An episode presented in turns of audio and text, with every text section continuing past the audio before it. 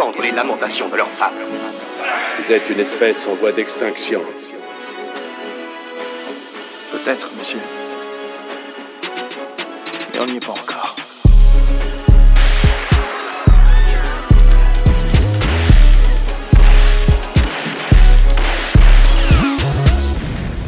Et salut à tous, bonjour à tous. On est très content de vous retrouver pour ce nouvel épisode du podcast Ragging Fire Club. C'est déjà le sixième épisode. Et aujourd'hui, on va rendre hommage à un acteur hongkongais qui nous a quitté malheureusement il y a très peu de temps, le 9 octobre pour être précis. Il s'agit de Mengoy. Mengoy est un acteur et un physique surtout bien connu euh, par les amateurs du cinéma de, de Hong Kong, une bouille reconnaissable entre mille.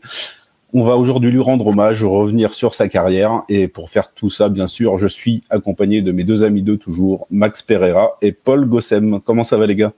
Salut John, salut Max. Euh, bah, très heureux de, bah, revenir euh, au sein du Raging Fire Club, même si euh, on va pas se mentir, c'est quand même une triste, une triste occasion puisqu'on a quand même perdu un grand bonhomme. Et je tenais quand même à juste à dire que je suis assez étonné de l'anonymat dans lequel euh, ça s'est passé, c'est-à-dire que moi je pensais quand même qu'on allait avoir au moins quelques papiers parce qu'on va pouvoir, on va voir au, fil de l'émission que on fait pas n'importe qui Mengoy et euh, et puis j'ai rien vu passer à part quelques annonces euh, de sites chinois. Mm. En France, rien du tout. Donc euh, je trouve je trouve ça quand même assez dommage que que personne rende hommage à ce bonhomme. Donc bah bah, bah nous on va le faire voilà. Donc voilà. Hommage à Mengoy. Euh, et sinon, bah, je suis comme d'habitude très content de, de pouvoir euh, faire cette émission avec vous et puis avec ceux qui nous écoutent.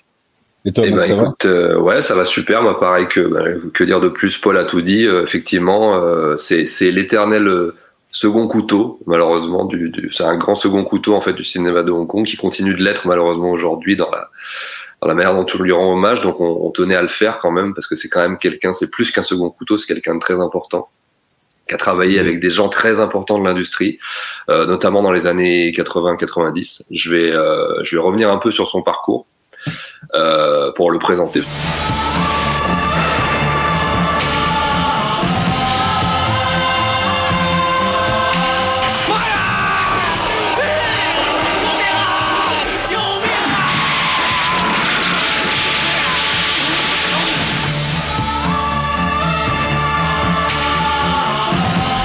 收我做徒弟。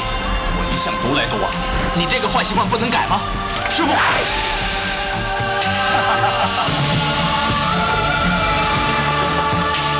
我魔教教规，谛听行道者。杀！他们是什么人？他们是奸的，我们是忠的，明白吗？Mengo, il est né le 1er mai 58 à Hong Kong. Euh, comme beaucoup, beaucoup de ses confrères, Jackie Chan, Sammo Hung et, euh, Lam Shi-ying et compagnie. Il vient d'une école d'opéra de, de, Pékin, mais pas de l'école d'opéra de Pékin de Yu Jimuen, donc d'où proviennent Jackie Chan, Sammo Hung, Yuan Biao, Yuan Guping, Cora Yuan et tout ça. Il vient de l'autre école la plus connue dont on avait déjà, qu'on avait déjà abordé au cours de notre deuxième émission euh, sur la Ghost Kung Fu Comedy, quand on avait évoqué Lam Xing et Chin Chuo, bah donc lui, il vient de cette même école, l'école de, de, de Fan Fa, donc euh, qui était la deuxième école la plus importante du cinéma de Hong Kong, d'où provenaient effectivement beaucoup beaucoup de, de grands noms du cinéma, donc comme j'ai dit, Lam Xing, les deux frangins Chin Chuo et Shin Karlok, euh, Tung Wai, euh, Sharon Young, euh, John euh, Chung Fat, etc. Donc voilà, des, ils, ils proviennent de cette école-là. Euh, il a commencé euh, en tant que, comme beaucoup, en fait, il a eu un parcours très classique, euh, enfant acteur. notamment, c'était un des premiers visages reconnaissables dans les films de Bruce Lee. Il a un lien avec Bruce Lee puisqu'on peut le voir notamment dans euh, Opération Dragon pour les pour les fans de, de, de Bruce Lee c'est pour alors pour les pour les connaisseurs du film ceux qui l'ont vu et qui l'ont pensé c'est le, le, petit bonhomme le petit le petit gars qui est sur le bateau et qui et dont Bruce Lee à un moment donné lui file la corde. Euh, si, si, vous, si vous voyez cette scène là voilà c'est c'est ce petit gars là on, on, le voit vraiment aux côtés de Bruce Lee. Je crois même que Bruce Lee l'aimait bien euh, aimait bien sa bouille et aimait bien son voilà son, son, son professionnalisme déjà à l'âge où il, l'âge qu'il avait parce que il avait rencontré sur le tournage de Fist of the Unicorn donc de, de Unicorn Chan c'est là où il, où il s'était rencontré la première fois. On peut trouver des photos sur internet euh, très facilement. Et donc voilà il y a un, il y a un petit lien avec le avec le petit dragon, donc c'est assez cool. Et puis bon bah voilà, parcours classique, il va être cascadeur, acteur de complément. progressivement, il va monter en gamme, il va être chorégraphe, etc. Alors, ce qui est intéressant, c'est que outre tous ces petits rôles qu'il a eu au début de sa carrière, donc je le dis, il a commencé enfant jusqu'à l'adolescence, ça a été, il a eu un premier rôle euh, dans un film. Alors c'était l'époque euh, à la fin des années 70 quand Jackie Chan avait explosé avec les films de la saisonale euh, le chinoise des chaînes et Drunken Master, il avait imposé un nouveau personnage, un nouveau type de, une figure de, personnage héroïque dans, dans, le film de Kung Fu. Il y avait aussi un petit peu, évidemment, euh, Lu Xiaoliang et Samo qui avaient aussi un, un, un, apporté ce type de personnage à la Kung Fu comédie. Donc, euh, le film s'appelle Buddha Assassinator. Euh, et euh, il affronte Wong Jong Lee, donc comme Jackie Chan dans Drunken Master, et il fait une espèce de, de sous Jackie Chan. Voilà, le film n'aura pas euh, pas le succès escompté. C'est vraiment un film qui surfe sur toute cette vague, comme à l'époque il y a pu avoir euh, Yuen Biao dans Knockabout, euh, Tung Wai dans Les Deux Frères Justiciers. Voilà, il interprète ce type de ce type de personnage à la fois héroïque et gaffeur avec un visage un peu particulier. D'ailleurs. Euh, Mengoy, il est très connu pour avoir ce visage d'enfant euh, qui gardera jusqu'à la fin de sa, sa carrière et même euh, jusqu'à très récemment, euh, euh, qui fait qu'il interprète toujours un peu le même type de personnage. Mais là, dans, dans Buddha Assassinator, donc il a le premier rôle, c'est le héros, et ça va être d'ailleurs une des rares fois où ça va être le héros principal d'un film, puis je, crois que ça va pas se reproduire. Euh, par la suite, il me semble pas. En tout cas, il va souvent jouer le, le sidekick, le second rôle dans les films. Donc, on le connaît surtout pour bien évidemment euh, être le sidekick de Yuen Biao dans Zoo, de Jackie Chan dans First Mission, euh, de, de Samo dans Pelican Driver ou l'exorciste chinois, de Brandon Lee dans L'héritier de la violence, euh, et puis en parallèle à son à sa carrière d'acteur, bah évidemment, il va devenir chorégraphe. D'ailleurs, c'est sur Buddha Assassinator qu'il va rencontrer Corey Yun, qui voilà, ça va être un, un des films chorégraphes. Ils vont se rencontrer sur ce tournage et ça va vraiment être Mengoy outre sa carrière d'acteur de second rôle sidekick sympathique, ça va surtout être un chorégraphe et un assistant d'abord chorégraphe. Ça va d'abord être l'assistant principal de Corey On va en parler dans le podcast. Il va y avoir une brouille à un moment donné dans les carrières et ils vont se séparer. Et Mengoy va essayer de, de, de, de, de vivre un peu de ses propres ailes. Et puis euh, lui, va va, prendre plutôt Yuan Tak après en tant qu'assistant dans la suite de sa carrière et ils vont faire voilà le chemin un peu de, leur côté et il va travailler avec des grands noms donc beaucoup avec Corey comme je l'ai dit et puis après euh, on va parler de, de son travail euh, avec euh, avec Tsoyark par exemple avec des grands noms comme ça avec Samo bien sûr euh, et puis euh, et puis jusqu'à très récemment il a fait des enfin pas très récemment mais il a fait quelques petits trucs aussi récemment dont on, reviendra euh, pendant le podcast. Voilà je voilà comment je peux dresser un petit peu le, le, le personnage dans les grandes lignes. Bah, beau beau portrait hein. t'as as dit beaucoup de choses. C'est vrai que c'est une figure très reconnaissable effectivement. C'est vrai qu'il a un visage d'enfant on l'identifie tout de suite et c'est vrai qu'il n'a pas forcément la carrure d'un homme d'action. Il était pas très grand, je crois, pas très très costaud, mais dans The Buddha Assassinator là que j'ai découvert très très récemment pour l'émission, il passe bien. C'est un bon artiste martial, voire même très bon. Le film est pas exceptionnel, c'est vrai que c'est un peu un espèce de rip-off de Drunken Master, de, de, de Drunken Master dans l'esprit. On, en avait beaucoup à l'époque, ouais. Ouais, voilà. bien sûr. On retrouve euh, un peu le, le même le même type de personnage que ce que Jackie euh, pouvait faire. Mais le, le, film est très plutôt cool, hein, et ouais. notamment le combat final que qui m'a vraiment beaucoup surpris de par le, les capacités de Mengoy. Il affronte Wang Zhongli évidemment, hein, le grand méchant. Et le fight final est très très sympa. Il dure assez longtemps. Il est bien chorégraphié. Il est très énergique. C'est pas un grand film, Buddha Assassinator, mais il est quand même à découvrir, ne serait-ce que pour ce, combat final de très bonne facture. Ouais, bah vous avez, vous avez, vous avez, déjà bien établi le personnage. Hein. Donc euh, voilà, Mangoy, c'est quelqu'un euh, qui euh, bah, qui est apparu alors pour des petits rôles et puis après pour des plus grands rôles, mais dans une flopée de films, vous en avez cité, hein, et qui a travaillé sur une flopée de films très très très important hein, euh, pour, bah, pour, pour pour le, le, le cinéma hongkongais, le cinéma d'art martiaux en général. Hein, vous avez dit, il commence à faire des des premières apparitions, des petites apparitions dans Opération Dragon, mais on le voit aussi hein, dans les exécuteurs de Shaolin, par exemple. Hein, donc euh, dans euh, Event Sword et Dragon Saber euh, le 2, je crois, euh, de Shoryuken. Donc voilà, c'est quelqu'un qui qui fait des petites apparitions et puis qui va finalement qui va finalement entrer entrer peu à peu dans dans le dans dans le, le game hein, on peut dire hein, du du, du, du cinéma hongkongais. Euh, comme a dit Max, ouais, c'est bah lui en plus ouais, c'est pareil, c'est un peu le même parcours que tous les gens à desquels il va se rapprocher. Hein. Alors on a parlé de Corey Wen, vous avez parlé de Jad Samo, euh, il va intégrer la Hungaban, hein, c'est-à-dire la, la troupe, euh, la troupe de cascadeurs de Sammo Hung dans les années 80. C'est quelqu'un donc qui a été à bonne école. Hein, et c'est euh, alors Fan Fokfa, c'est bon, ça, son, son sifu, hein, c'est-à-dire quand il a été formé à l'Opéra de Pékin dès, dès, l'âge de 7 ans. Donc c'est vraiment un enfant de la balle. Il était, il avait une mère qui était enseignante et qui, euh, lui, par contre, était nul à l'école complètement nul. Donc euh, sa mère a dit bon bah y a rien à en tirer à ce niveau-là, donc on va le on va le mettre euh, bah, chez chez Madame euh, Fan Fokfa pour qu'il apprenne autre chose que que ce qu'il n'arrive pas à apprendre à l'école. Et donc, bah, très vite, en fait, hein, il commence à, à faire à, faire des films dès son plus jeune âge. Donc, il a un peu un parcours similaire à, à plein de de de d'acteurs de, de, de, cette industrie dont on a déjà parlé au fil des épisodes. Hein, euh, ou mais que et pas que pas, pas que hongkongais, il a un parcours. Alors même s'il a eu euh, malheureusement, alors est-ce que son physique, vous avez parlé de son physique, son physique, il est, ça a été sa, son bonheur et sa malédiction, on va dire. Parce que comme il a un physique très bonhomme, très enfantin, comme ça, bah c'est le sidekick idéal, hein, c'est le, c'est le copain marrant idéal. Mais donc, euh, donc il va euh, trouver il va trouver beaucoup de rôles dans ce sens-là, mais il n'a pas un rôle de premier de la classe. Il n'a pas un physique, excusez-moi, un de premier de la classe qui lui vaudra le, sûrement le fait de ne pas avoir, euh, pas avoir explosé en tant que star même si c'est un homme euh, pas de l'ombre, hein, mais si c'est un homme qui est derrière plein de choses dont on, dont on va le voir, on va voir des films très très importants.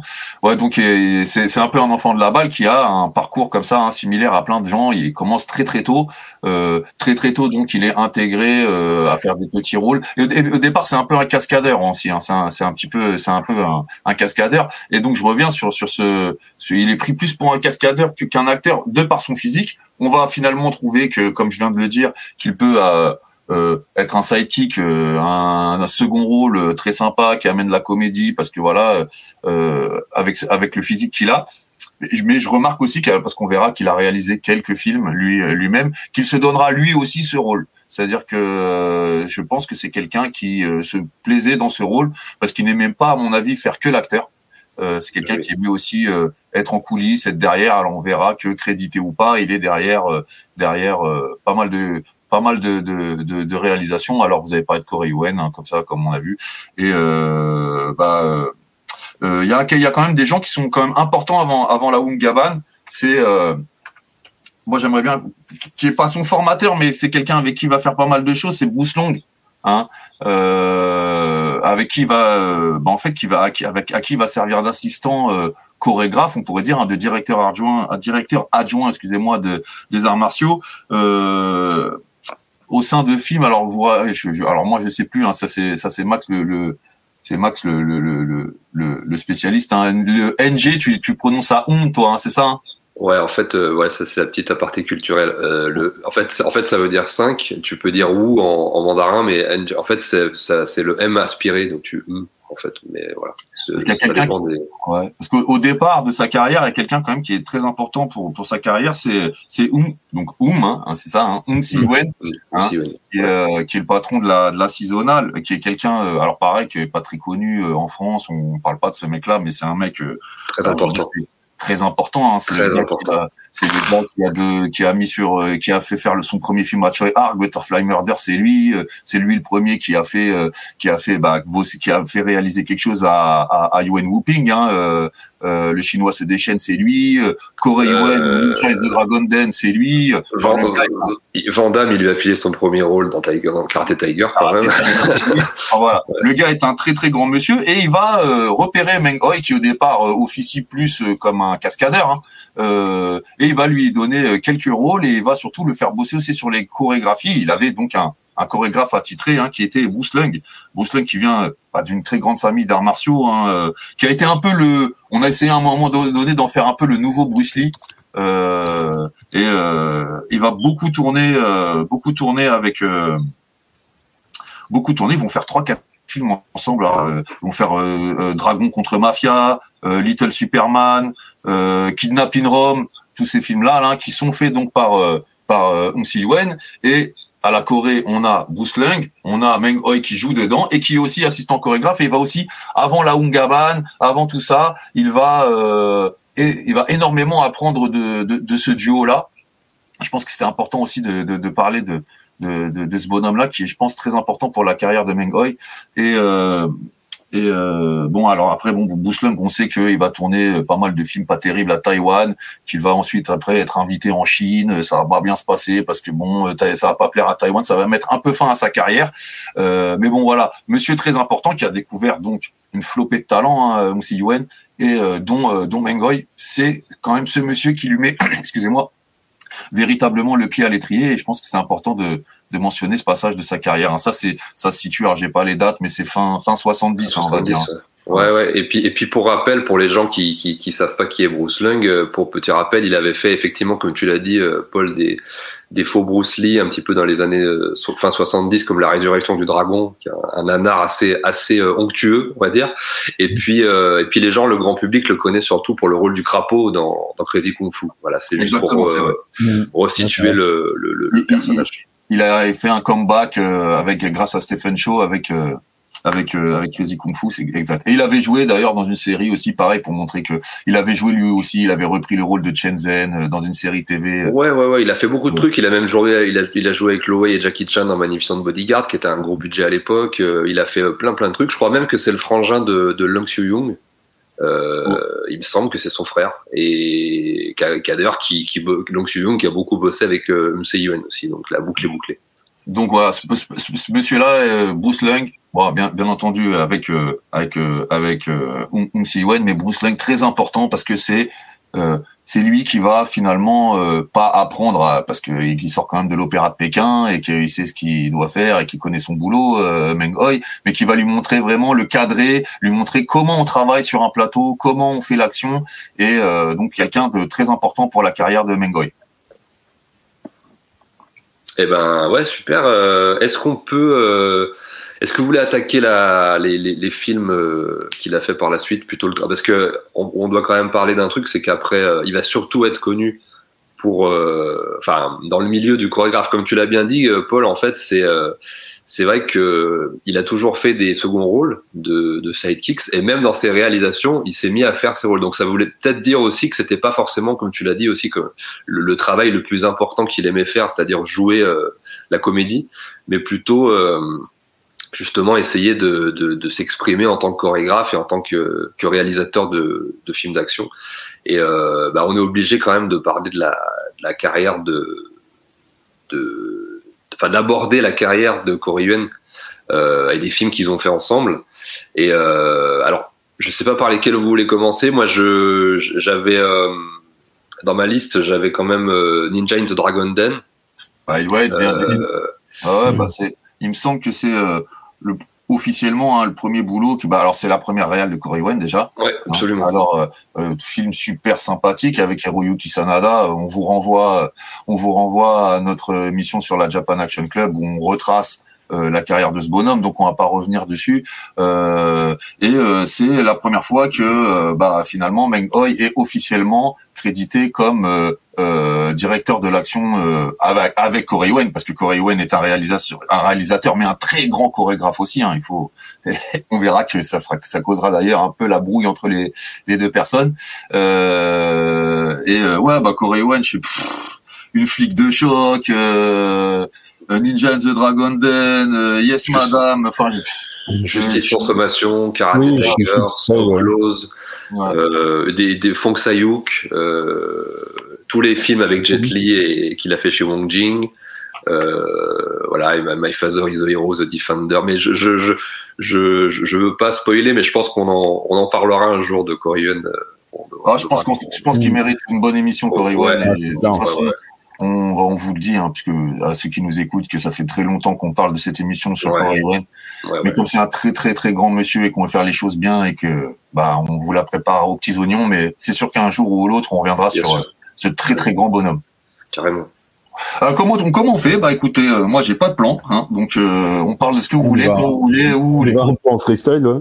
Eh ben non, mais ce qui est ce qui est ce qui est intéressant pour la, on en parlera peut-être après, mais moi, j'ai une espèce de piste que je lance comme ça pour la réflexion, mais c'est vrai que j'ai l'impression que Mengoy, qui était d'abord un petit peu l'assistant phare de Corée euh, a voulu un petit peu voler de ses propres ailes et je pense que l'embrouille a été un peu, s'est situé un peu à ce niveau-là. Il a voulu un petit peu, il y a eu un, il y a eu un moment, une espèce de, une espèce de choc au moment de sa première réalisation. Mais on, on, y reviendra. Mais, en bah, tout cas, oui, on, on peut partir de là. Hein. Partons de là, on reviendra en arrière s'il le faut, mais comme on est en train de parler de Corey Wen, on, on, peut en parler. Hein. En 89, il réalise son premier film Ouais. Euh, Blonde Fury avec Cynthia Rothrock. on va pas représenter Cynthia Rothrock, grande star, euh, grande star américaine du cinéma hongkongais. Et euh, c'est une réalisation, c'est une production coréenne qui donne la réal à Mengoy qui n'avait pas encore fait de réal. Et alors Max, qu'est-ce qui se passe sur sur Blonde Fury alors apparemment en fait ce qui s'est passé alors déjà par rapport à, à Rothrock que tu as que, que as un petit peu dont as un petit peu parlé, c'est-à-dire qu'ils se sont ils s'étaient rencontrés alors ils avaient fait avant euh, les, les, les, mythiques euh, Yes Madame et une flic de choc, donc qui était co-chorégraphié par par Mengoy, hein, réalisé par Coreyun et, co-chorégraphié par Mengoy. Euh, et, c'est là qu'il avait donc c'est là que Mengoy avait rencontré Cynthia Rothrock et apparemment, de ce que j'ai pu comprendre, ils étaient en couple euh, à l'époque. Donc Mengoy et Cynthia Rothrock.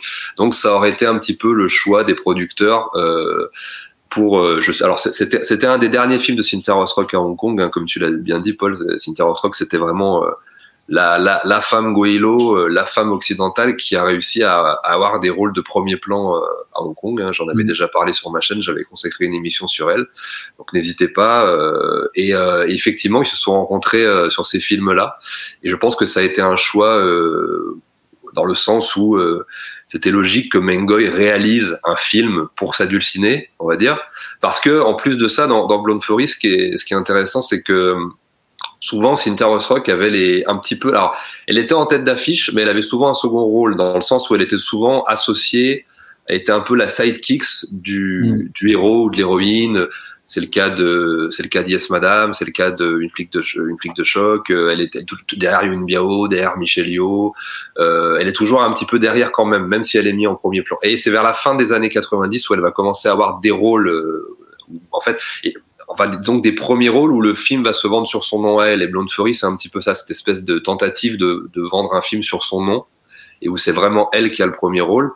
Euh, effectivement, alors le, ce qui, ce qui a l'air de s'être passé en, coulisses, de ce que j'ai cru comprendre, c'est que la, donc euh, Mengoy réalise son, enfin, a enfin les clés pour réaliser son, son premier film. Apparemment, euh, parce que le film est coproduit entre la boîte de prod de Samo et, enfin, il est, il, est, produit par la Golden Harvest, mais comme la Golden Harvest sous-traitait en fait avec plein de petites boîtes de prod, c'est des espèces de coprod un peu comme ça. Et, euh, et du coup, euh, voilà, la production n'était pas contente des, des premiers rushs et des, du résultat. Et ce qui s'est passé, et là je pense qu'il y, y, a un vrai combat d'ego entre le maître et l'élève, c'est qu'ils ont rappelé en fait Corée pour terminer le film, retourner des scènes, etc. Donc là, je pense qu'il y a eu une question d'histoire d'ego euh, ce que je peux comprendre parce que euh, c'est censé être son premier film. Et puis euh, finalement, on lui dit ouais, mais non, ton film est pas dingue. Alors on va rappeler ton maître pour terminer le truc. Il y a peut-être qu'il s'est senti un petit peu vexé, je sais pas. Moi, je, je c'est très bordélique de savoir qui a fait quoi je, je, je, je, sais que dans le film, à un moment donné, Cynthia Rock affronte une espèce de boxeur thaïlandais dans un bureau, qui est un combat assez mythique pour les fans de cinéma d'action. Et apparemment, ça aurait, ça, ça aurait dû être le final du film. Et euh, donc, je, alors le film est, moi, je l'ai vu une, enfin, je l'ai revu pour l'émission. Je l'avais vu il y a très longtemps aussi. Je l'avais déjà vu parce qu'il était sorti en France. Hein, d'ailleurs, il s'appelle euh, Une flic de choc 2 qui est pas du tout la suite hein, d'ailleurs, mais ça c'est une suite.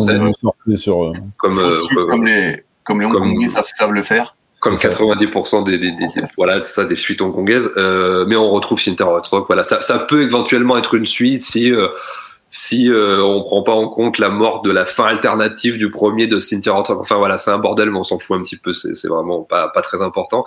Euh, donc le film s'appelle aussi Blonde Fury. Lady Reporter, il a plein de noms euh, et c'est un bordel de production, de réalisation. Moi, je vous dis, je, je l'ai revu. Alors c'est pas un, immense film. Effectivement, c'est un premier film. C'est un bon petit film d'action avec un peu de comédie, un petit peu de voilà. Mengoy reprend son rôle. Il y a il y a Shin je crois. Il y a quand même du, du bon cast. Il y a de la bonne baston je pense qu'il a voulu. Ce que, ce que je détecte un petit peu chez Mengoy, c'est alors on va peut-être en parler. C'est souvent une espèce d'envie de faire autre chose, de de pas forcément euh, faire d'aborder l'action dans un d'un autre, autre angle, de faire un peu autre chose, de de sortir un peu des cadres. Euh, dans un truc qui est déjà un petit peu cadré, c'est-à-dire euh, là on va on va en parler pour son film d'après, qui est, qui est pareil, qui est une manière un peu originale de filmer l'action. Voilà, je, je, je trouve qu'il a envie de ça, alors que peut-être que Corey Yuen lui avait envie de faire quelque chose qui plaisait beaucoup plus au public, de plus, euh, je, je, je sais pas là, j'avoue que j'ai j'ai pas forcément les détails, mais effectivement ça a été la brouille entre les deux.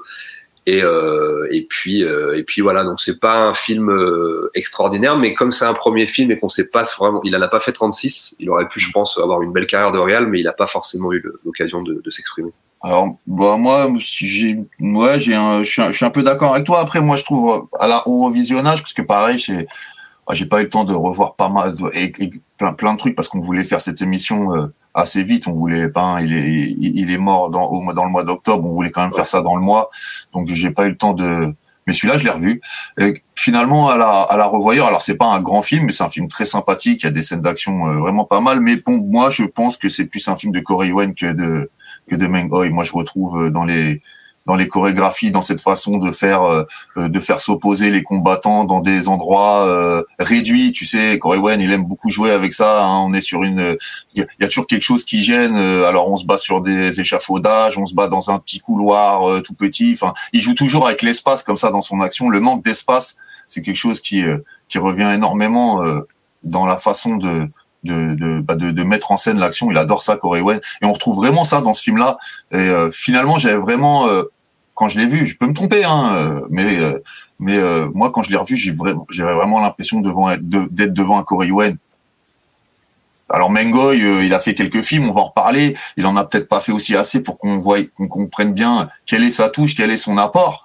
Mais mais dans dans dans dans, dans The Blonde Fury vraiment je vraiment moi j'ai l'impression vraiment que Corey Wen a dû reprendre euh, de A à Z. Il y a des chorégraphies qui sont de lui c'est c'est mais c'est indubitable. Et euh, je pense que ça a pas dû plaire euh, ça a pas dû plaire à Mengoy puisque finalement j'ai l'impression moi que le film n'est pas vraiment de lui. Mm. bah, c'est sûr pour son pour son ego ça a dû faire mal parce que tu as enfin la chance de réaliser ton ton premier film et finalement bon bah il t'échappe euh, il t'échappe des mains en fait. On, on, le redonne à ton à ton maître. Ouais, ça, ça doit être assez assez humiliant effectivement. Moi le film je l'aime ça va c'est cool.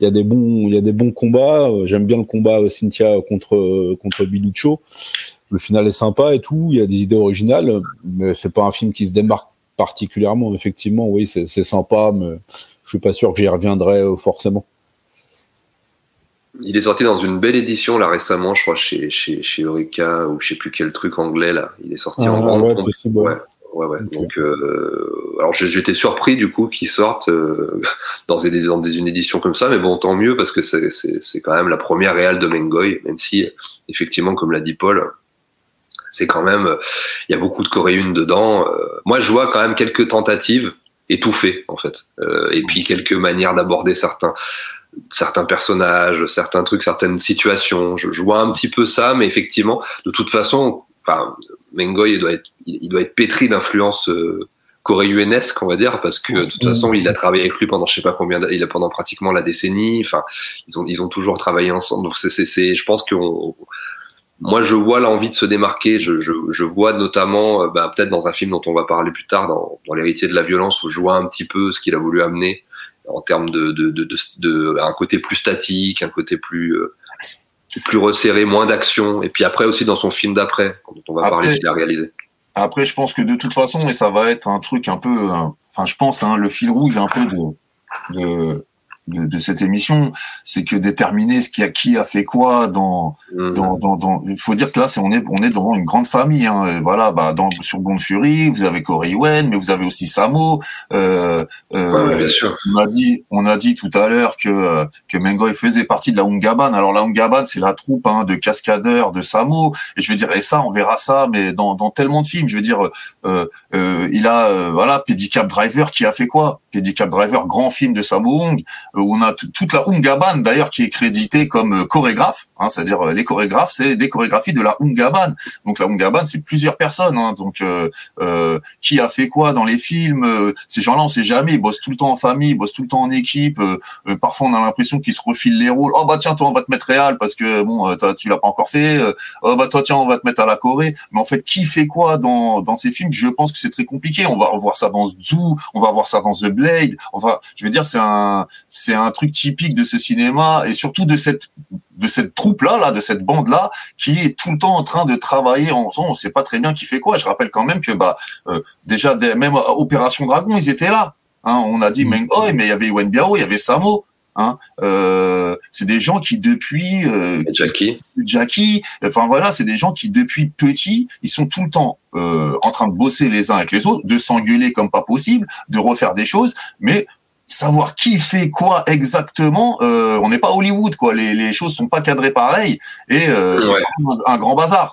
Il y a la politique de l'auteur qui est pas du tout appliquée. C'est souvent le producteur de toute façon qui a le dernier mot de, de, de ces films en général. Et puis comme tu l'as dit, effectivement, c'est un travail très organique, euh, le travail à Hong Kong, mais même encore aujourd'hui, quoi. C'est-à-dire que c'est parfois difficile de savoir qui a fait quoi, même au niveau même des, pas uniquement des chorégraphes, mais même des réalisateurs. Il y a des films comme ça où t'as même parfois des mecs qui passent sur le tournage, qui tournent un plan, qui tournent une scène, t'as un, un pote qui vient aider. Enfin, c'est un énorme chaos, mais c'est aussi pour, c'est ce qui fait la richesse de ce cinéma, cette espèce de, c'est presque c'est presque collectif par moment. T'as as, des mecs, t'as des grands auteurs comme Tsoyark ou John Woo ou Kirk Kong qui ont essayé d'amener leur touche à eux.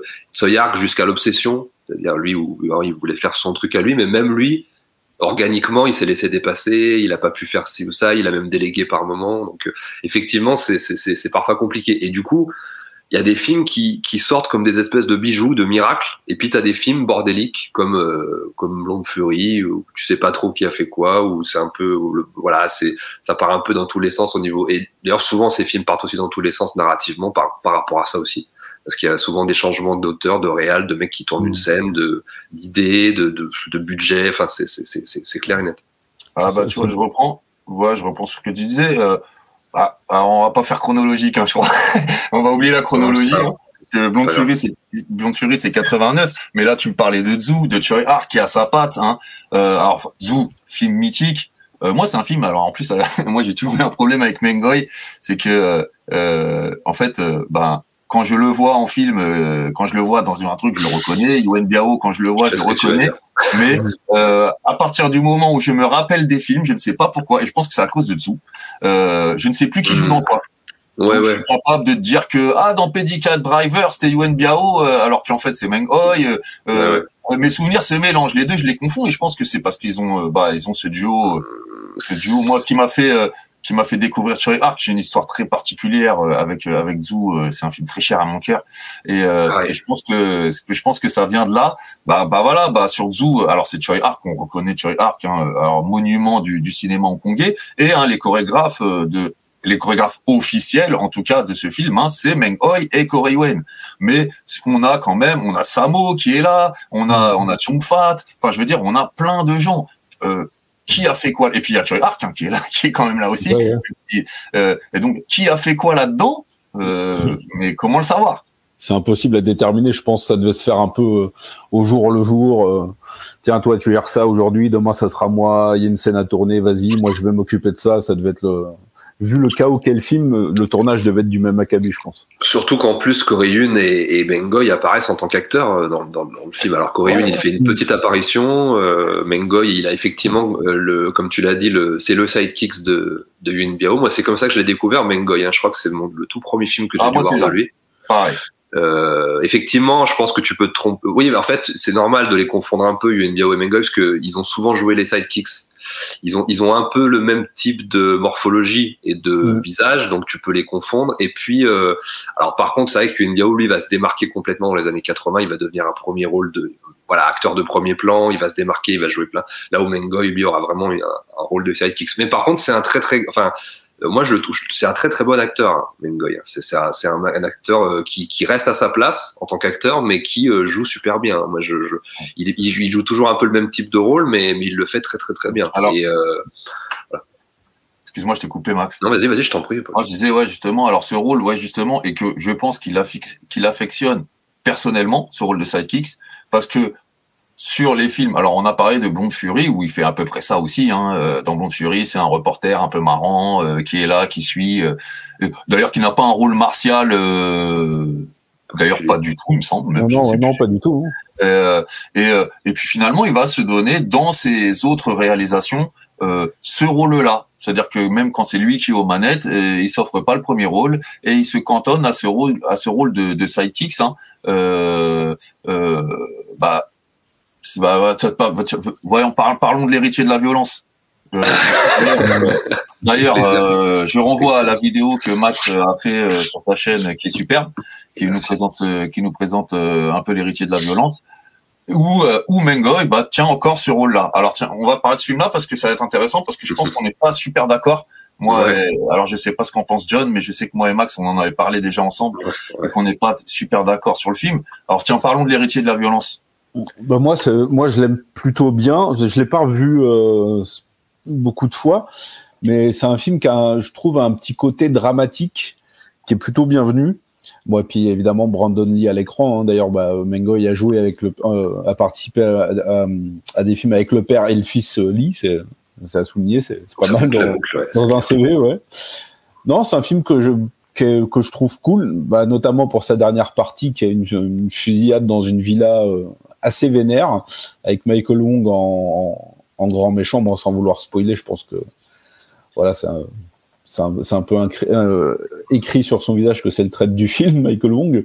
Je crois que c'est d'ailleurs Max, tu me disais que c'était son, son premier rôle euh, à Michael Wong. C'était les premiers rôles en fait de, bah, de Brandon Lee du coup, il a parfait à Hong Kong, de Michael Wong, enfin un de ses premiers en rôle principal, et puis de Regina Kent aussi l'actrice. Euh, le mm. trio là de jeunes en fait, ils les ont pris. D'ailleurs c'est c'est ce qui pêche un peu dans le dans le film, c'est qu'ils sont un peu trop jeunes pour le pour le rôle. Mais bon. Bah c'est vrai que vu l'histoire un peu plus sombre et dramatique que, euh, que le film nous propose, ouais, on a des acteurs qui ont qui ont l'air de sortir du, du, lycée en fait et ça, ça casse un petit peu l'impact.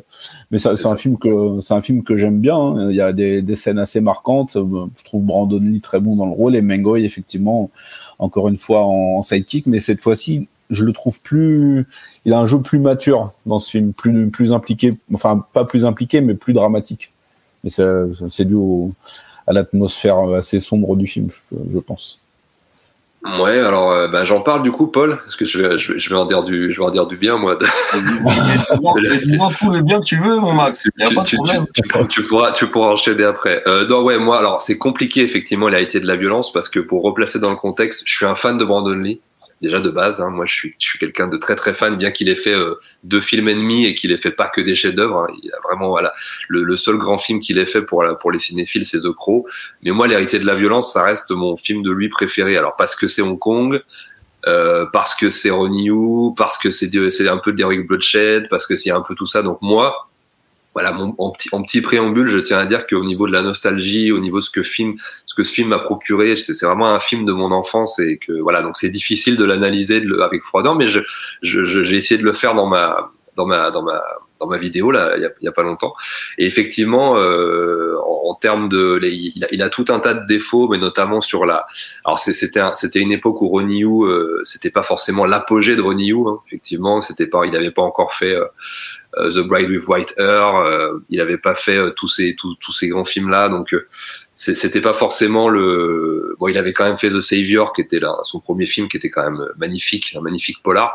mais je trouve que voilà, l'héritier de la violence, ça synthétise un peu tout ce que Hong Kong faisait dans les années 80. C'était un film de DNB, donc DNB, hein, Yes Madame, Flic de choc, euh, tous ces films-là qui sont sortis chez nous, etc. C'était un film avec, avec Brandon Lee, un film hongkongais avec Brandon Lee, donc ça avait quand même une certaine aura. Et je trouve que malgré son jeune âge, parce qu'il avait, il avait, euh, il avait la vingtaine à l'époque, hein, il avait 21 ou 22 ans, donc c'est très très très jeune quand même. C'est son tout premier rôle. Euh, si on compte aussi le rôle qu'il avait eu avec euh, dans le téléfilm Kung Fu là avec David Carradine où il joue le fils de David Carradine là, c'est il a été fait à peu près en même temps mais c'est son premier rôle au cinéma.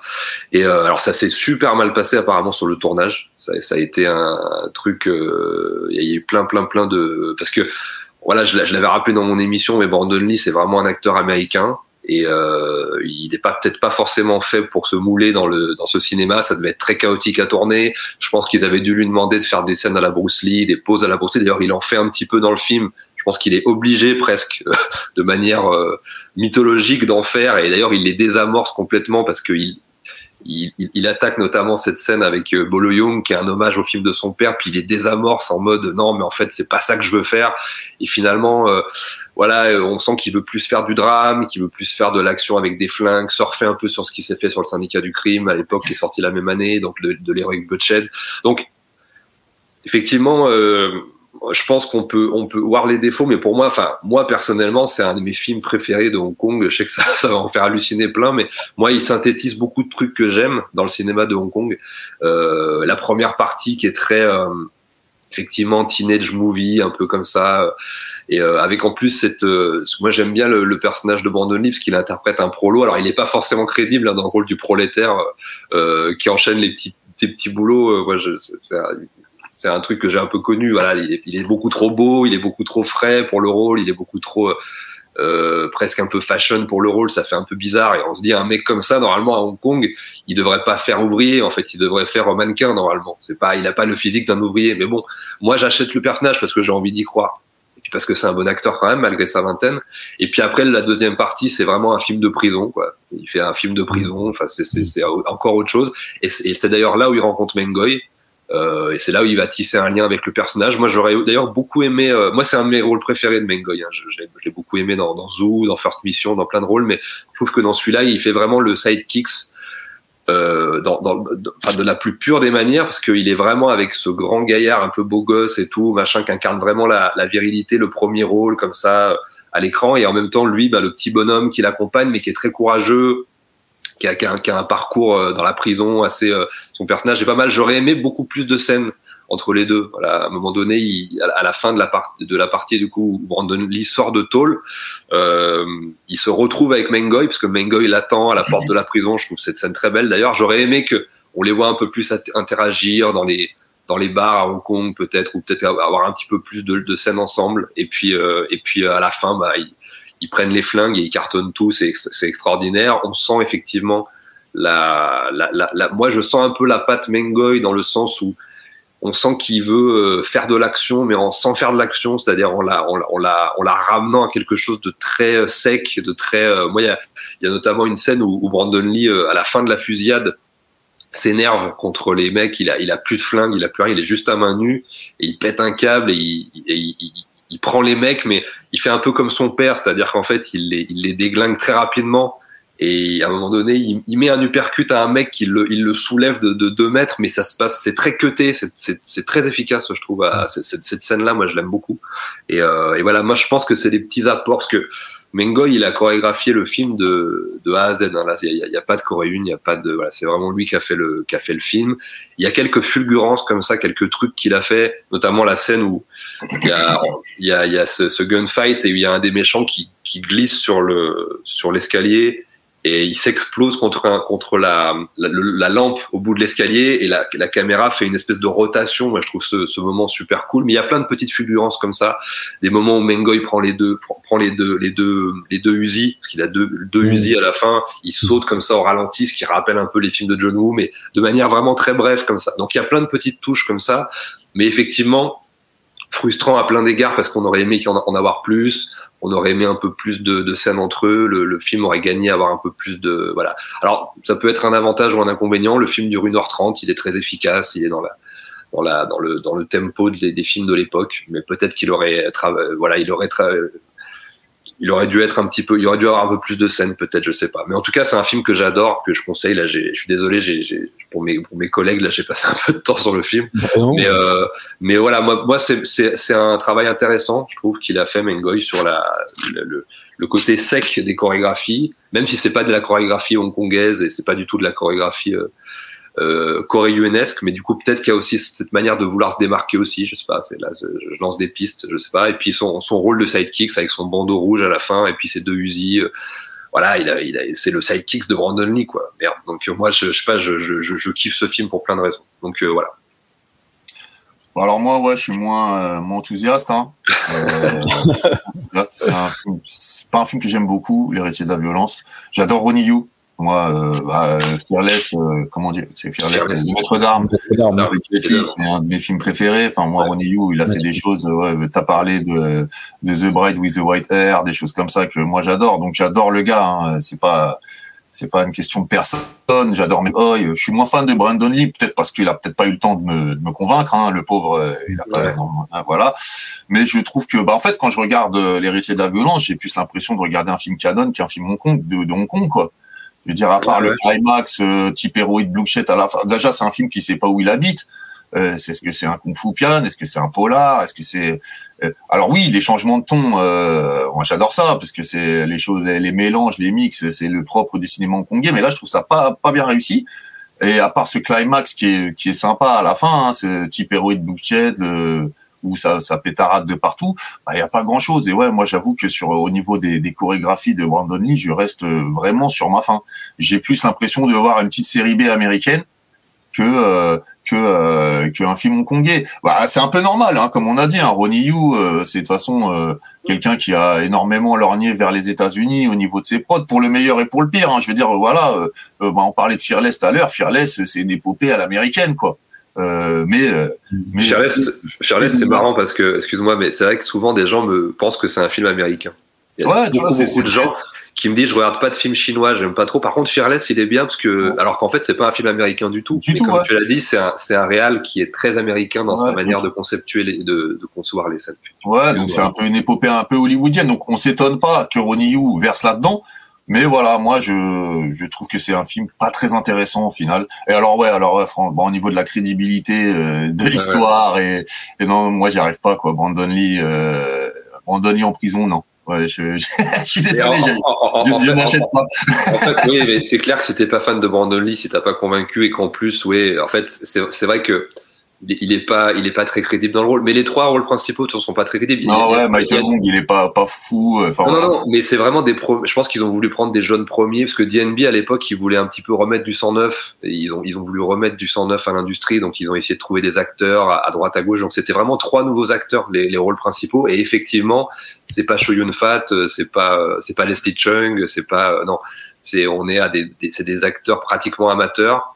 Mais je trouve quand même que Brandon Lee, euh, enfin à chaque scène, il essaye quand même d'avoir un, tu vois, il y a des explosions de, je sais pas, de rage, de trucs. En tout cas, il, se- il se, il s'implique. Je trouve même dramatiquement, il essaie des petits trucs. Même tu vois, il y a des, il y a des petites subtilités par moment qu'il essaye d'amener. Je trouve, malgré son jeune âge en fait. Donc, je, je, je, je sais pas si toi t'as vu ça, mais euh, moi je, ou tu l'as trouvé pas du tout crédible et tu t'es dit c'est nul. Et, euh, Ouais, moi, j'ai, bah, alors, j'ai trouvé que au niveau de la, au niveau du jeu, au niveau de l'intrigue, au niveau de, je m'attache pas au personnage, moi, personnellement, non, j'arrive pas. Ça- ouais, je comprends. je comprends. Ça fait carton pâte, ça fait faux. Enfin, pour moi, ça, ça va pas du tout. Et, euh, et puis non, franchement, moi, niveau euh, chorégraphie, je trouve ça, euh, je vais pas, je vais faire sauter les gens en l'air, mais je trouve ça vraiment pas terrible, quoi. Je trouve ça, je trouve que c'est vraiment le niveau zéro de, de ce qu'on peut avoir à Hong Kong au niveau de la Corée. Je suis, dé- je suis désolé, Max. Non, mais t'inquiète, Euh, t'inquiète. Je- Mais, je- non, non, je, je trouve ça pas bon du tout. Non, non, mais je comprends ce que tu veux dire. En plus, c'est c'est un, c'est vrai que c'est un, ça, a- ça a la facture d'un film américain dans sa, dans, dans, dans tout, dans tout un tas de trucs, etc. Mais, euh, mais je retrouve quand même l'esprit hongkongais d'un- d'un- d'une certaine époque dans la, dans la DNB. C'est-à-dire, Ouais, ouais, cette, ouais, cette- ouais. cette boîte de prod avec cette musique un peu particulière, très ancrée dans les années 80.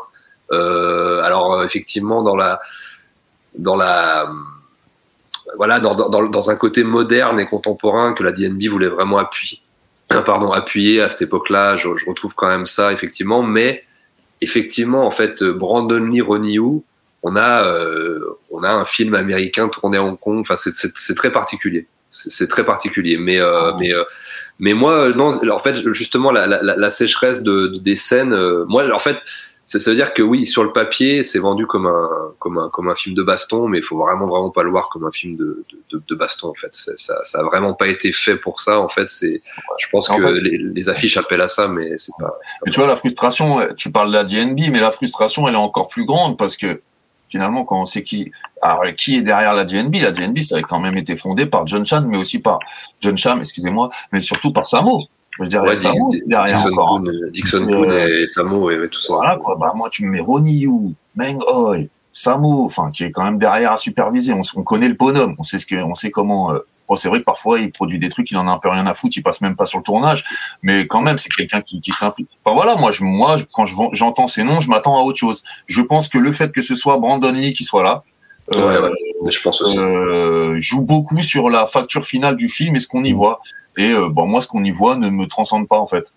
Bah après, après voilà, mais après je, je, je comprends, hein, mais je vais pas passer 10 ans sur le film. On en, on en a déjà beaucoup trop parlé, mais là en plus on parle pas vraiment de Mengoy, mais mais euh, mais au moins voilà, Brandon Lee, il y, a, il a le côté un peu mythique, le fait qu'il se retrouve à Hong Kong aussi. Je sais pas, il y a une aura particulière je- que j'ai du mal à expliquer, mais comme tu l'as dit, moi, enfin moi effectivement, je suis je suis je suis vraiment fan de Brandon Lee. Enfin, j'ai j'ai vraiment eu le temps de grandir avec lui, avec les films, je les ai vus beaucoup, donc le fait de le voir rien qu'à Hong Kong avec des acteurs hongkongais, parce que il y a aussi beaucoup, c'est vraiment un film hongkongais dans le sens où par, tous les tous les seconds rôles hein, sont connus. Hein, il y a il y a Mantat, il y a Michael Chan, il y a, il y a plein de gens connus euh, dans le film. Donc euh, les, tous les seconds rôles sont, sont par contre solides. Hein, et, et- et qu'on- malheureusement, on les voit pas beaucoup, mais ils sont tous tous solides.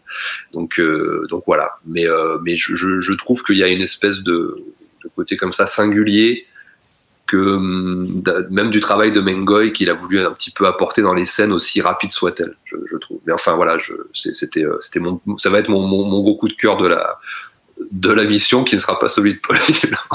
Non, mais euh, voyez l'héritier de la violence. Euh, hein. Ouais, ouais, Ouais, tout à fait. hein, Faites-vous votre propre avis. Ah, euh, faites-vous sûr, bien votre, sûr. votre propre avis. Je vais dire, euh, les goûts et les couleurs. hein, Ah bien sûr, ah, bien sûr, bien sûr.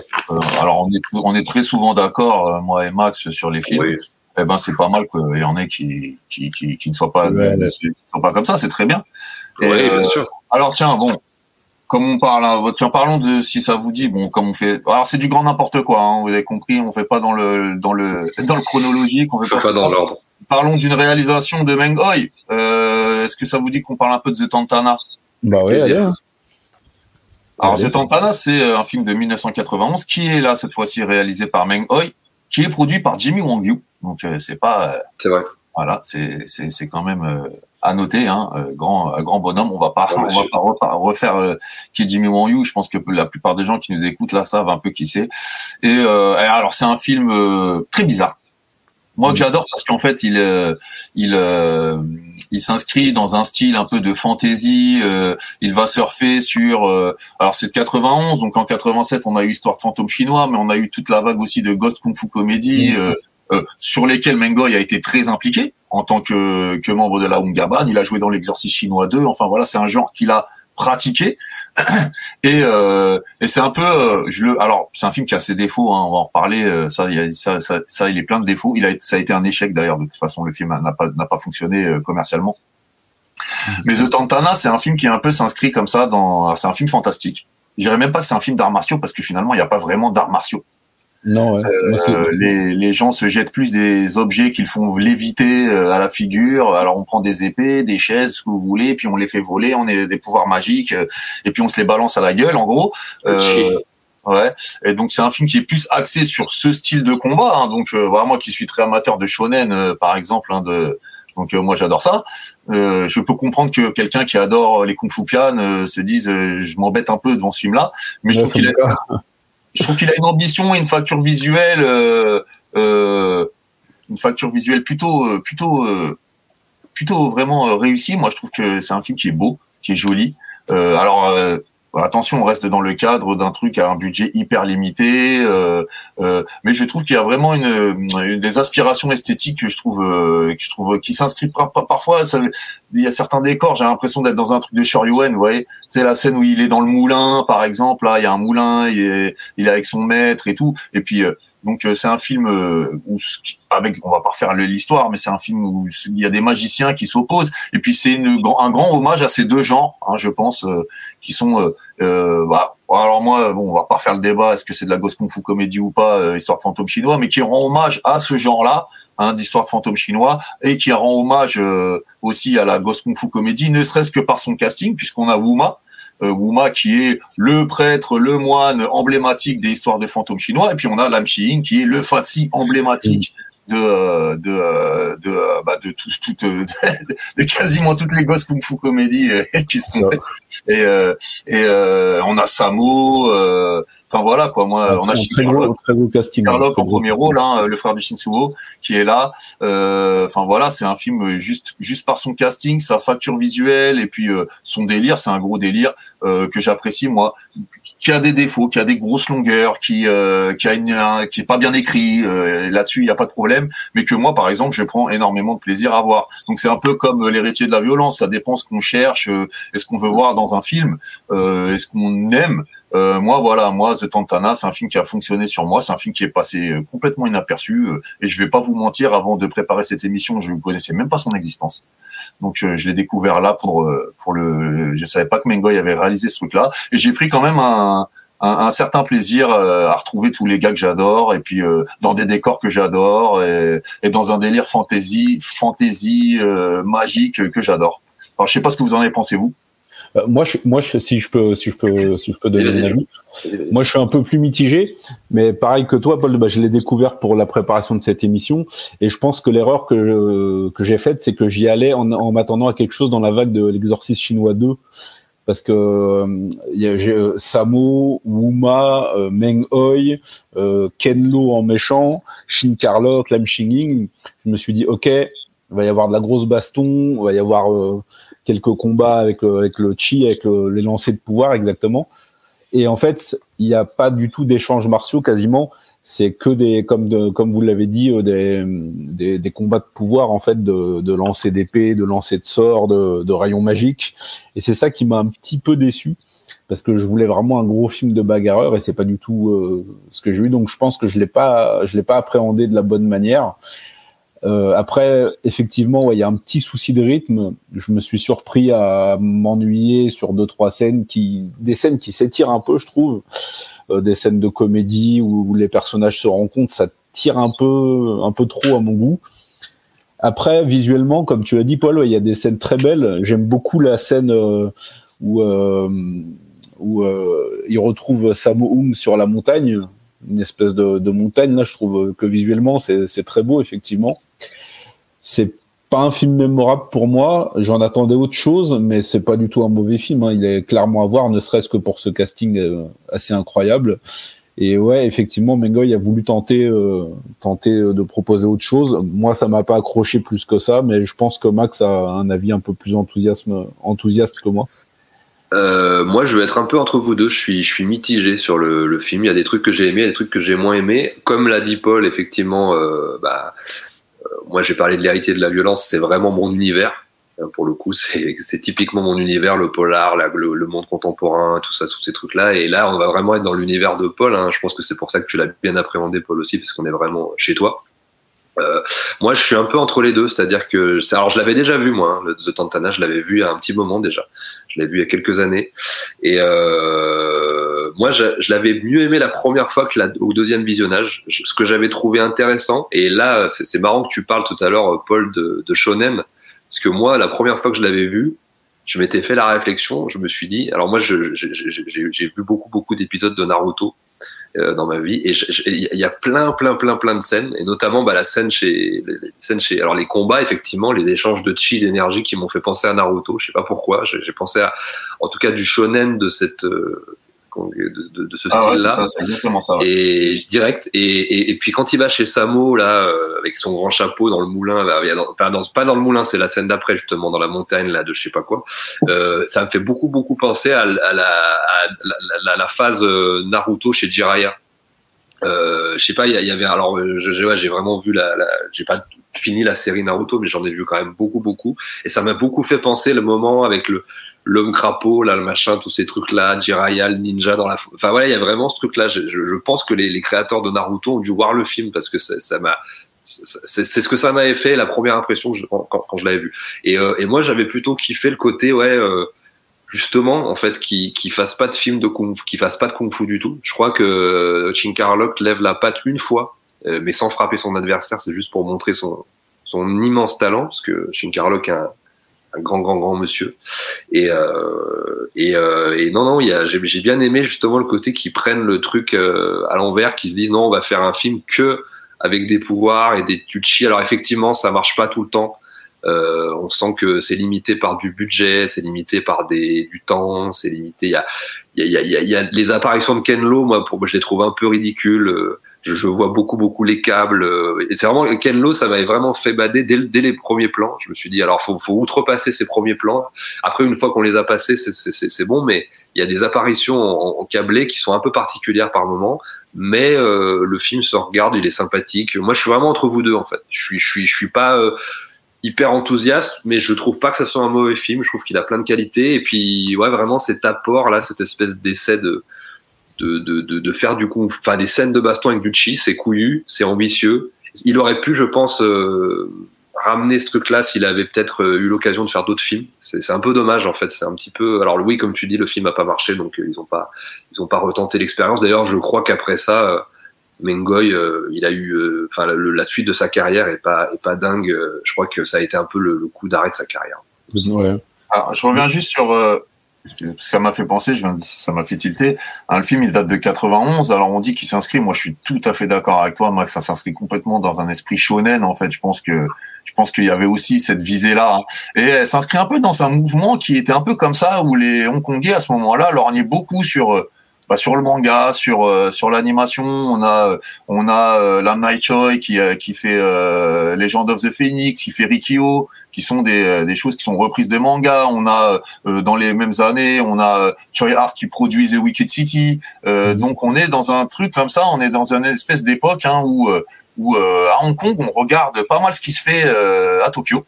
Et, euh, et je pense que ce film-là s'inscrit aussi un peu dans cette vague. hein. Donc je pense que cet esprit shonen, il est il est euh, il est voulu quoi. C'est quelque chose qui est qui est, qui est, qui est voulu et on a voulu. euh, alors on n'a pas repris un manga, on a fait quelque chose d'autre. Hein, on n'a pas repris un animé, mais euh, ça s'inscrit quand même vachement dans cet esprit euh, très japonais. Alors attention, hein, quand je dis très japonais, c'est un film hongkongais pur jus. Hein. Euh, c'est pas. euh, mais voilà, je, je pense que ça s'inscrit un peu dans cette mouvance où, où dans fin des, des fin des années 80, début des années 90, on a vu pas mal de, de réalisateurs hongkongais aller chercher de l'inspi euh, de, du côté de, de, de ce qui se faisait dans les studios d'animation japonais justement. Ouais, puis qui va du coup inspirer une série japonaise après. Enfin, c'est une espèce de boucle comme ça. C'est sympa, ouais, ouais. Alors, et puis, il a- et- ouais, ouais, non, Non, non, excuse-moi Max, je vais, vas-y. Non, non, mais c'est juste, juste la petite précision par rapport au goût du public hongkongais pour le, pour l'univers du, du, du manga, notamment, et de la, de la, et des- de tout ce qui vient du Japon. C'est encore très, très présent aujourd'hui. hein. Moi, j'ai, beaucoup d'amis et je suis allé voir des choses japonaises, euh, notamment des Kamen Rider et des Dragon Ball Broly, là, à Hong Kong. C'était blindé et les gens connaissent les séries par cœur et il y a vraiment un engouement pour cet univers à Hong Kong encore aujourd'hui. Ça a vraiment toujours été le cas à Hong Kong. Alors tu disais que ça a mis un peu la fin à, la fin à, la fin de sa carrière. Euh, alors oui, hein, pense, ouais. il fera plus, il fera plus grand chose. Alors il fera plus grand chose. Il fera des choses. Au niveau chorégraphique, euh, justement, il fera des des choses dont on va reparler un petit peu après, juste après. Mais là, juste euh, les années d'après, dans les années 90, il va quand même faire un truc que j'ai pas vu, mais qui est une euh, Ghost Kung Fu comédie, euh, une, une série télé avec Lam Ching, qui s'appelle Vampire Expert 2 et qui vont faire pour euh, pour euh, une chaîne télé qui s'appelle la Asia Television Limited. C'était une chaîne euh, une chaîne hongkongaise qui existe plus, qui, est, qui a disparu en 97 avec la rétrocession. Et euh, et donc, euh, alors je ne dis pas que c'est ce film-là, mais c'est tout son parcours dans euh, dans euh, dans la Ghost Kung Fu comédie, hein, on revient pas sur ce qu'on a dit déjà. Et ce film-là qui est alors aussi un hommage au shonen, mais aussi un hommage à la Ghost Kung Fu comédie, hein, dans un sens. Euh, il va avec Lam Ching, avec son copain Lam Ching, faire une série euh, télé euh, donc de, de Ghost Kung Fu comédie, hein, Vampire Expert, Vampire Expert 2, où ça, elle, elle- elle s'appelle aussi Zombie Taoïste. Euh, ce qui montre quand même le finalement que bah il se détache peu à peu finalement du cinéma. Il n'aura qu'un rôle d'acteur d'ailleurs dedans, il fera rien d'autre, hein, mais que sa carrière à ce moment-là, je pense que The Tantana et son insuccès euh, euh, va faire que bah sa carrière prend une autre tournure. euh, et que bah euh, on le voit maintenant, il va faire quelques séries télé et va faire de moins en moins l'acteur. Hein. Euh, Puis après, on verra quand même qu'il rencontre, enfin, qu'il rencontre pas, mais quelques bonhommes avec qui il avait déjà bossé avant euh, vont le faire rebondir sur d'autres, sur euh, dans d'autres, euh, dans d'autres postes, on va dire. Euh, ouais, moi, je vais juste revenir un tout petit peu en arrière, mais très brièvement pour rappeler un truc parce qu'on a complètement oublié de le dire. Mais dans Yes Madame, donc euh, non, donc le sens du devoir 2, qui est là, on remonte aux, années 80 où il était encore avec Yun. Euh, il, joue, en fait, il partage le, il, fait la portion comique du film avec euh, Tsoyark et Johnson. Donc c'est un mm. peu le sidekicks de, c'est un peu de trio comme ça comique euh, qu'ils avaient fait à l'époque parce que ils voulaient pas risquer de faire un film totalement sur Donana parce qu'ils ils savaient pas commercialement comment ça allait marcher, donc ils ont mis beaucoup beaucoup de comédie, notamment ces trois personnages là. Et euh, il a quand même eu le, le, le, il a eu un prix pour ce pour ce film. Il a eu le meilleur rôle euh, secondaire au Hong Kong Film Award. Donc c'était quand même aussi pour rappeler que malgré son, ça, je, c'est, c'est, c'est, il a quand même eu un, un prix quoi en tant qu'acteur dans un dans un film et un film qui a, qui a cartonné commercialement et qui est très important. Donc euh, ouais, aussi pour rappeler ça. Alors moi j'adore hein. Yes Madame. Euh, alors le, le duo Mengoy, le duo Mengoy Choi Ark, euh, moi il me il me tue. Euh, franchement euh, ils sont ils sont, ils sont, ils sont géniaux là-dedans. Enfin, c'est un super, super film. Alors là, c'est vraiment vous les, les gens qui veulent découvrir ce que c'est que le cinéma de Hong Kong. Je pense que c'est une des meilleures portes d'entrée. Yes, madame, c'est vous avez tout là-dedans, quoi. Ça synthétise beaucoup de choses. Ça synthétise beaucoup de choses, ouais, voilà. Et euh, ouais, il avait gagné un prix. Et alors, ça me permet de rebondir. On en a déjà parlé de Choi Ark, qui, euh, alors là, fait l'acteur, hein, euh, qui avait bossé, euh, un, qui, avait, qui, avait, fait bosser Meng Hoi sur Zhu quelques années, quelques années avant on, en a parlé, et qui, là aussi, hein, on va fin des années 90, The Blade, Choi Ark, et à la Corée, on a Monsieur Mengoy. Euh, alors c'est un gros bordel hein, au niveau de la. Ouais, il y a, y a Yong Yan Yan, il y a, y a, il y a, y a, oui, il y a beaucoup de gens, il y a beaucoup de gens. Mais, euh, mais euh, voilà, Choi Ark, personnage très important en général, hein, mais très important aussi pour Meng Hoi. Et voilà, Meng Hoi, je vais dire les gens, euh, euh, ah, Meng, euh, voilà, Mengoy, euh, voilà, il, il, meurt un peu dans le l'anonymat. En tout cas, en France, euh, tout le monde s'en fout. Hein. Euh, bah, c'est Monsieur Zhu et c'est Monsieur The Blade. Je veux dire, The Blade, mmh. j'ouvre mon Twitter, j'en entends parler 12 fois par jour. Donc, il faut se rappeler qui est derrière. Eh ben, c'est ce monsieur-là. Ce monsieur-là et derrière des chorégraphies que vous avez kiffé des dans The Blade. Alors c'est un truc très compliqué. Ouais, t'as dit, il y a Hong Yan Yan, il y a, il y a Yuen Boon, il me semble aussi, qui est là. Ouais, euh, euh, enfin, il y a plein de gens. C'est un, ça a été un, un, chaos infernal comme la plupart des tournages des films de Choi mais celui-là particulièrement, euh, particulièrement difficile. C'est un film qui se distingue. ça me fait rire d'ailleurs souvent. J'entends souvent cette phrase The Blade a terminé le wuxia. C'est The Blade, il a pas terminé le wuxia, les gars. The Blade, c'est un, c'est un film, c'est un wuxia complètement original qui a complètement éclater les codes du wuxia pian, euh, mais après lui, il y a d'autres wuxia qui se sont faits. Hein. Il y en a encore. Il y en a encore aujourd'hui. C'était l'envie initiale, mais oui, oui, effectivement. non, mais tu sais, je voulais quand même, parce que j'entends souvent ça quand j'écoute des émissions sur The Blade. Oui, euh, le film qui a terminé le wuxia. Euh, alors, je sais pas exactement ce qu'on entend par là, mais The Blade, qui est un wuxia à part. Et de toute façon, c'est un film à part, même dans la filmographie de Choi Ark. On pourrait dire que euh, c'est il y a deux tentatives hein, qui se ressemblent chez Chayar. On va pas faire une émission sur Chayar, mais je le dis là. Hein. Euh, deux tentatives qui ressemblent, euh, qui, se ressemblent, on va dire, c'est c'est c'est The Blade et Time and Tide, c'est-à-dire cette façon de complètement déconstruire et la mise en scène et la narration et et de faire complètement autre chose. Il l'a fait en mode contemporain polar avec Time and Tide. Il l'a fait en mode wuxia avec The Blade. C'était son ambition du moment. C'est c'est une aparté dans sa carrière. Si vous connaissez la carrière de Choi Ark, ces films-là ne ressemblent pas à ce que fait Choi Ark. C'est autre chose, c'est une expérimentation. Euh, mais j'avais envie quand même de le dire. C'est un grand film. J'adore ce film. Il ne termine pas le wuxia. Le wuxia, aujourd'hui, on est en 2023, il y en a encore qui sortent. Euh, il, a bon. et il a pas mis fin au wuxia du tout, ce film. C'est un wuxia à part et, euh, et qui a malheureusement, ou heureusement ou malheureusement, j'en sais rien en fait, mais qui n'a pas laissé de suite.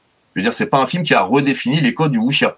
C'est un truc à part, c'est une expérimentation de Choi Ark à un moment donné que lui-même d'ailleurs n'a pas poursuivi sur le reste. Ah, on retrouvera dans Seven Sword de quelques. Ouais, j'allais te le dire, ouais. Mais euh, c'est quelque chose de, c'est une expérience The Blade. Et d'ailleurs, ce Ark lui-même va tourner, va tourner son prochain film, ça va être un boucher. Oui, et je suis à peu près certain qu'il ressemblera. Peut-être que les gens vont me dire, ah, ah, ah, tu t'es gouré, mais je pense pas. Il ne ressemblera pas à The Blade.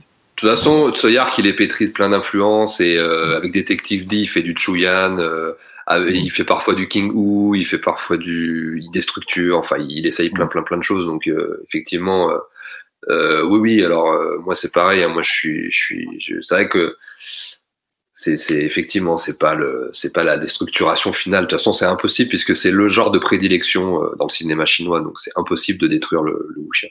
J'ai- Cette phrase m'a toujours étonné, ce truc, parce que J'imagine que ça t'a surpris, ouais. Je lis souvent euh, le, le, le wuxia euh, qui finit le, enfin, qui finit le genre, qui termine le genre. Je, je sais pas ce que veulent dire les gens par par ça. Voilà, donc je voulais juste euh, bah, le dire. Je, je, ceux qui ceux qui emploient ces termes-là, euh, s'ils veulent me l'expliquer, je veux bien, parce que moi, il faudra m'expliquer en quoi The Blade, qui est un film monumental. hein, mais euh, en quoi il termine un genre qui a euh, qui a 50, euh, 60 ans euh, et qui continue aujourd'hui. Voilà. Non, mais je, je, je crois que je vois ce qu'ils veulent dire, mais euh, effectivement, il, le- il, il, il le termine dans ses intentions, c'est-à-dire qu'il veut tout exploser, mais c'est un peu après moi le déluge, mais après moi, non, parce qu'il y a. C'est le genre, c'est le genre absolu, hein, le wuxia du cinéma chinois. Donc c'est impossible. C'est comme le kung-fu. C'est comme, à la rigueur, tu pourrais, tu- le fait de détruire le polar hongkongais, par exemple, est plus crédible. Parce que Ouais. euh, effectivement, euh, après après Time on Tide, finalement, Mm. et outre la période Johnito, tout ça, on n'a pas eu non plus. Alors là, on a eu Limbo récemment, mais c'est l'exception. Mais on n'a pas eu des gros polars. Mais bon, bref.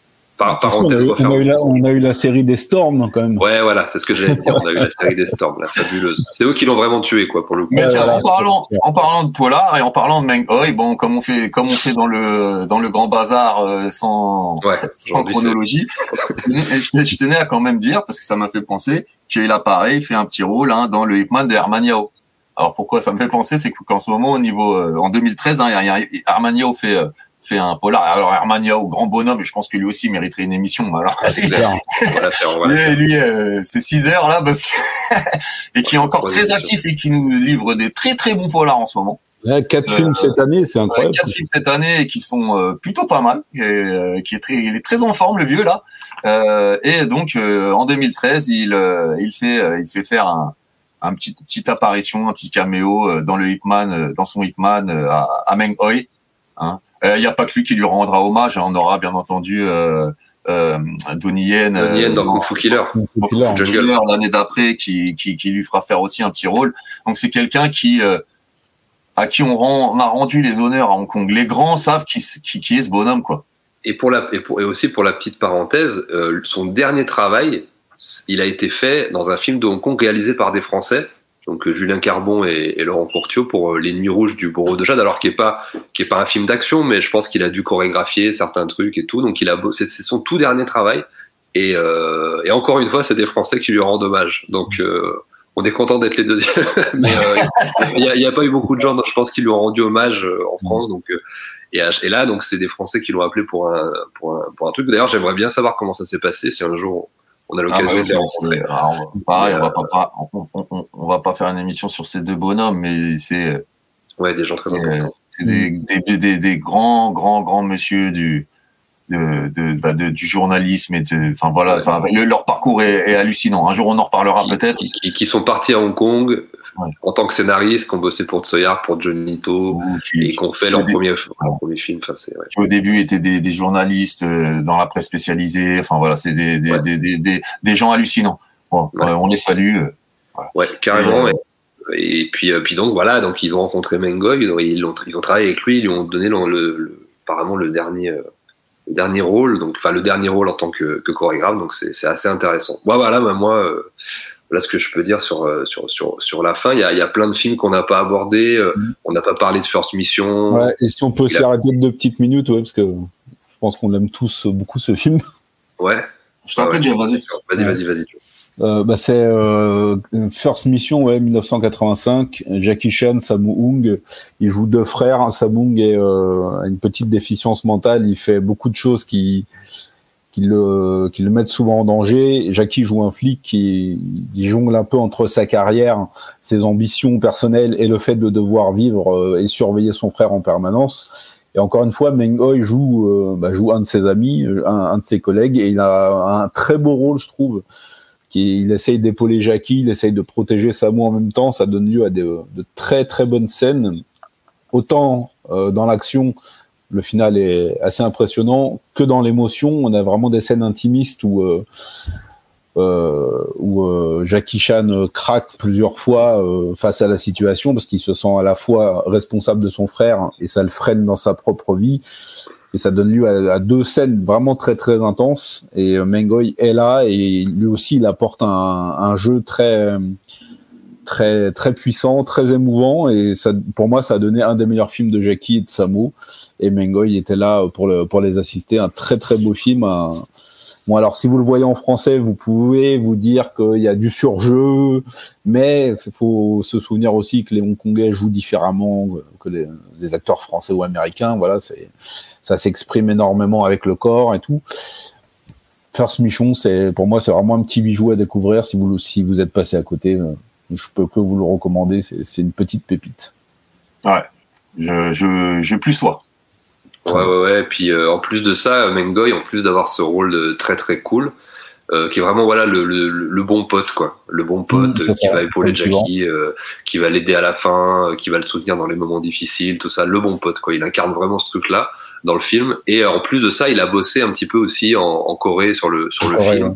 euh, avec Yuen Biao et l'équipe de Samo parce que Yuen Biao apparaît pas dans First Mission, ce qui est très rare pour l'époque. Mhm. Et Avant, là, Yuen Biao, il apparaît dans tous les films quasiment de Samo, et là, il apparaît pas. Et il s'est apparemment très- vraiment focalisé sur la sur la chorégraphie. On voit vraiment pas Yuen Biao, on le voit. Moi, j'ai vu des scènes de making of de et apparemment euh, Mengoy a quand même fait pas mal de scènes. Il est très impressionnant. Il a il a une, quelques petites scènes à la fin de baston. Mmh, de ouais. petits, petits coups de flingue, de petits trucs euh, qui sont qui sont qui sont assez cool. Puis c'est un, c'est un très beau. Le, le film marchera pas du tout, je crois. en. Enfin, je crois que c'est un, c'est un, ça sera un échec. Quel dommage. C'est un, c'était à une époque où ils voulaient essayer de faire un film dramatique euh, Mm. avec avec Jackie et Samo, et là où les gens là les attendaient pas du tout, et euh, finalement. euh, je crois qu'ils auront beaucoup plus de succès après, les années d'après avec Police Story et Shanghai Express. Les deux, C'est- ça, ça- ça va être un peu différent. ouais. C'est sorti la même année que Police Story, hein, 85. Ouais, puis la même année aussi que, les, le- que Lucky Star euh, 2, Ouais, je crois. ouais, ouais. ouais, c'est ça. Euh, Une année assez prolifique pour Jackie Mm. Chan. Je crois qu'il a sorti au moins quatre, ou- voilà, entre entre le, le retour du chinois, le, Mm. Lucky Star et compagnie. Enfin bref, Enfin, bref, voilà. Ça c'est une petite. euh, toujours- on fait des parenthèses sur des parenthèses, mais c'est tellement riche que que du coup, on, on est Alors, comme tu dis, c'est parenthèse sur parenthèse, mais bon, voilà, comme c'est une émission qui est en hommage à, à ce grand bonhomme, hein, vous voyez, les gens savent pas forcément qui c'est ou Ouais, ne connaissent pas. Euh. Ah, voilà, euh, on vous a parlé, regardez dans l'émission, hein, on vous a parlé d'Opération Dragon, on vous a parlé des exécuteurs de Shaolin, on vous a parlé de Yes Madame, on vous a parlé de Tzu, on vous a parlé de The Blade, on vous a parlé de First Mission, on vous a parlé de, de, de, de- de toute une flopée de films, euh, tous plus importants les uns que les autres pour, pour, pour, pour, pour ce, pour ce cinéma-là. Et ben, on a Mengoy derrière, c'est, pense quand même, euh, bah, ça montre quand même l'importance de, de ce très très grand monsieur qui nous a quitté donc euh, d'un cancer de l'œsophage. Ouais. Euh, et euh, Très jeune, très jeune. Voilà, on a parlé de on a parlé de l'exorciste chinois, de Pedicab Driver, de l'héritier de la violence, et j'en oublie, j'en oublie. Ah, on n'a même pas parlé de Warriors 2, on n'a pas parlé du moine d'acier. Enfin, Warriors 2 et Moine d'acier, ouais, effectivement, où il a des premiers, il a des petits rôles, euh, ouais, intéressants. On n'a pas parlé de. Alors, il a, il, il a des petits rôles, et puis parce qu'il fait partie de la Hungaban, il est là. Quoi, je veux dire, Ouais, ouais, il est là, ouais, des mecs il est marquant, il est marquant. Qui, qui sont derrière, qui donnent des idées, qui sont tout. Enfin voilà, c'est quelqu'un. Euh, le, alors, toute proportion gardée, hein, mais c'est quelqu'un euh, sans, sans qui euh, les films qu'on adore ne seraient peut-être pas euh, ce qu'ils sont. Non, puis, puis, puis le côté aussi homme de l'ombre, parce qu'effectivement, tu as cité tout un tas de films mis en lumière tout le temps par plein de gens, mais des fois aussi, derrière tous ces grands films, il y a des, y a des talents. Alors euh, qu'on met en avant, des Tsoyark, des machins, on en parle tout le temps, mais il y a, y a, il y a tous, ces, tous ces petits mecs de l'ombre là. Euh, alors là, pour, pour Mengoy, c'est marrant parce qu'il est vraiment mec de l'ombre, on va dire en tant qu'acteur, toujours l'éternel second rôle, et en même temps mec de l'ombre par rapport à son parcours, par rapport aux films sur lesquels il a travaillé. Donc c'est bien de le faire sortir de l'ombre justement, c'est cool. Pour les fans de Van Damme, je le rappelle encore une fois, il a fait c'est lui qui a fait les chorégraphies de Karate Tiger et, du- et du 2 aussi pour les fans de Cineros Rock. Euh, mais euh, mais voilà, Karate Tiger, moi un film que que j'adore aussi qui synthétise tout un tas de trucs des années 80. Euh, effectivement, qui est plus un film de producteur qu'un film de réal, mais euh, là vous allez voir peut-être les meilleures chorégraphies de Van Damme. euh, euh, on va dire dans un, à la- enfin c'est très court, mais sur la fin, c'est peut-être les, la, vous verrez jamais Van Damme se battre avec la rapidité, l'efficacité d'un style hongkongais, etc. Donc c'est- c'est c'est- c'est génial et c'est Mengoy qui, et Koryun qui, qui chorégraphie. Donc voilà, effectivement, il est associé à plein, plein, plein de, de grands noms et de grands films. Donc euh, voilà, c'était important pour nous de, de le resituer dans sa, sa juste place et d'en reparler. Et, et effectivement, à Hong Kong, euh, alors euh, moi, je pareil, hein, je, je, les gens que j'ai rencontrés à Hong Kong le connaissaient, le, lui rendent hommage, etc. À Hong Kong, il est quand même, là, il y a la Hong Kong Stuntman Association qui, qui lui rend hommage et tout ça, donc c'est c'est normal. Hein, c'était, il était proche d'eux et il, il en faisait partie, je crois. Mais euh, et en tout cas, voilà, c'est un grand monsieur, mais homme de l'ombre qu'on a voulu faire ressortir. Donc c'est important en tout cas, je trouve. Mm. Grand bonhomme, on le salue. Que la, comme on dit chez nous, que la terre lui soit, lui soit légère. Et, euh, et, euh, et, regardez des films de Mengoy. De toute façon, si vous aimez le cinéma hongkongais, vous verrez des films dans lesquels où Mengoy joue, où Mengoy a joué un rôle. Ça, c'est sûr et certain. Parce que le monsieur a travaillé sur toute une flopée de films incontournables. Et donc, on rend un grand hommage. On est très triste de sa disparition. C'est encore une partie du cinéma qu'on aime qui, qui s'en va avec lui. Et, euh, et euh, bah voilà, les gars, est-ce que vous, vous avez quelque chose à rajouter? Non, je, non, je pense qu'on a, on a bien fait le tour. Hein. C'est une grande, une autre grande disparition pour le cinéma de Hong Kong. Hein. On en a eu pas mal ces, ces dernières années là, entre Ringo Lam, Benny Chad, Mantat, Mengoy maintenant. Donc voilà, c'est important de rendre hommage à toutes ces personnes qui ont, qui ont construit et euh, construit un peu notre notre passion, notre amour pour le cinéma asiatique. Donc je suis très content qu'on ait fait ce, cette émission hommage. C'était parfait. Alors voilà, bah écoutez, euh, Raging Fire Club va revenir euh, très très vite. Euh, J'espère pour des choses plus joyeuses que la disparition d'un artiste. Mais on se retrouve de toute façon très bientôt pour parler de cinéma d'action, parler de cinéma héroïque, parler de cinéma asiatique. Et euh, en tout cas, moi, je vous salue bien fort. J'espère que l'émission vous donnera envie de vous plonger un peu sur la carrière de, de, ce monsieur. Et puis je laisserai le, le mot de la fin à mes, à mes deux copains. Bah, très heureux d'avoir fait cette émission. Prenez soin de vous. On se retrouve très vite, effectivement. Et euh, la bise à tous. Et ben, merci encore, les gars. On se dit à très bientôt. Prenez soin de vous et à la prochaine. Ciao. Ciao. Ciao.